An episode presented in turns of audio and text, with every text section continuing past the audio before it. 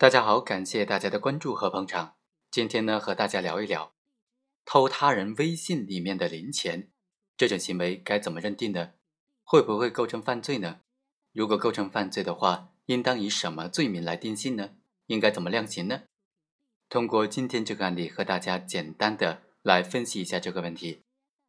本案的主角郝某在万某的房间之内玩耍的时候呢，就偷窥见了万某的微信账号和登录密码。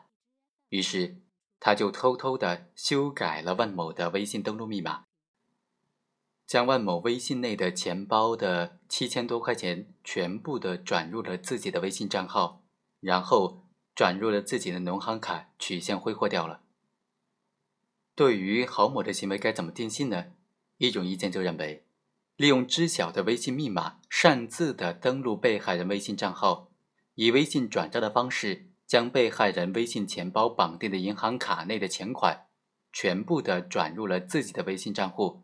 然后进行提现的这种行为呢，是属于秘密的窃取，应当构成盗窃罪。还有一种意见认为，获得他人微信密码之后，冒用他人身份登录微信，通过重置他人的微信密码，窃取这个微信账号之内的红包，并且通过被害人的微信账户。将钱转到了自己的银行卡上，这种据为己有的行为呢，应当构成信用卡诈骗罪。综合来看呢，我们认为本案应当定性为盗窃罪。首先，微信钱包绑定的银行卡以及微信支付密码，它不属于信用卡信息资料。刑法第一百七十七条规定，信用卡信息资料是指发卡银行在发卡时使用的。专用设备写入进这个信用卡词条之中的，作为 POS 机、ATM 机等等终端识别合法用户的数据，是一组有关发卡行的代码、持卡人的账户、账号密码等等内容的加密的电子数据。而微信支付则是集成在客户端的支付功能，用户可以通过手机完成快速的支付流程。微信支付包括余额支付和快捷支付这两种支付方式。用户打开微信的客户端，在微信钱包当中添加银行卡，输入银行卡号之后，系统会自动的识别出开户银行以及银行卡的类型，按照提示填写姓名、身份证号、银行预留的手机号码等等银行的预留信息，签署用户的服务协议进行手机验证，并且设置不同于银行卡取款密码的。微信支付密码，在这些信息，微信公司或者是开户银行经过校验之后，就可以实现提现、消费、转账等等快捷的支付功能。本案当中，被告人获取的就是被害人微信账户的信息，而微信账户内的信息啊，就包括微信的钱包。这个钱包内有被害人绑定的银行卡的信息，所以有的观点就认为这些数据构成了信用卡信息资料。但是从微信支付功能的开通过程以及开通时输入的信息来看呢，微信钱包绑定的银行卡信息当中，尽管包含有发卡行的名称、持卡人的姓名、身份证号、银行卡号等等数据，但是在绑定成功之后再次打开的时候，除了银行的名称、卡号类型以及银行卡号后四位这三项基本信息之外，其他所填的信息呢？都被微信钱包给隐蔽了，其他人无法直接的通过微信账户来获取，而且绑定时设置的微信支付密码有别于在发卡银行设置的银行的取款密码，所以微信的支付密码实际上就是资金委托的管理密码。在本案当中，被告人获取的上述信息呢，这些信息非常有限，既不是发卡银行写入银行卡词条当中的用户信息。也不能够完整全面的反映出银行卡的加密电子支付卡特征，也就是一组完整的包含发卡行的代码、持卡人的账户、账号、密码等等内容的加密的电子数据，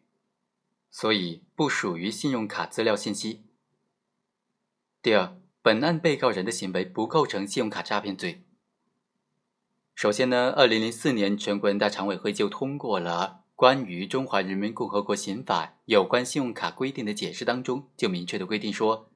信用卡是指由商业银行或者其他金融机构发行的，具有消费支付、信用贷款、转账结算、存取现金等等全部功能或者部分功能的电子支付卡。而微信作为第三方支付平台，不是金融机构，它提供的支付平台就包括这个微信钱包。这个微信钱包它不属于钱包当中的信用卡。第二，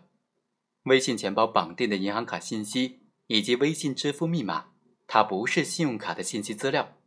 被告人的行为不构成无卡交易型的信用卡诈骗罪。第三，微信支付的完成依靠的是微信支付密码。而不是银行卡的取款密码，而微信支付密码是微信用户通过微信公司和银行的协议获得的一种授权。输入密码只是支付的一种技术的程序，而技术程序本身不具有，也不可能具有区分输入指令人身份的真伪，更不会陷入所谓的错误性的认识。技术性程序本身无论多么智能，设计得多么的完善。也没有办法代替人脑本身的特点，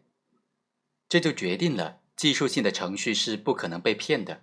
技术性程序也无法被骗，这就意味着他背后的支付公司也没有办法被骗。本案当中，让银行支付的指令来自于微信公司，并不是被告人直接跟银行卡进行关联，在支付的过程当中，银行卡不存在认识上的错误和被欺骗的情形。被告人的行为没有妨害到银行对于信用卡的管理程序、管理秩序，所以不构成信用卡诈骗罪。本案当中，被告人侵犯财产的行为方式是秘密的窃取，行为人采取自认为不会被被害人发觉的方法，暗中秘密的窃取了财物。从常理常情的角度来分析啊，被告人对于自己秘密窃取微信支付账号和密码的行为性质，应当认定为是盗窃行为。而后续使用他人微信账号和修改密码的这种行为，只是为了实现盗窃目的的采取的手段。所以呢，本案当中被告人的行为应当认定为盗窃罪。好，以上就是本期的全部内容，我们下期再会。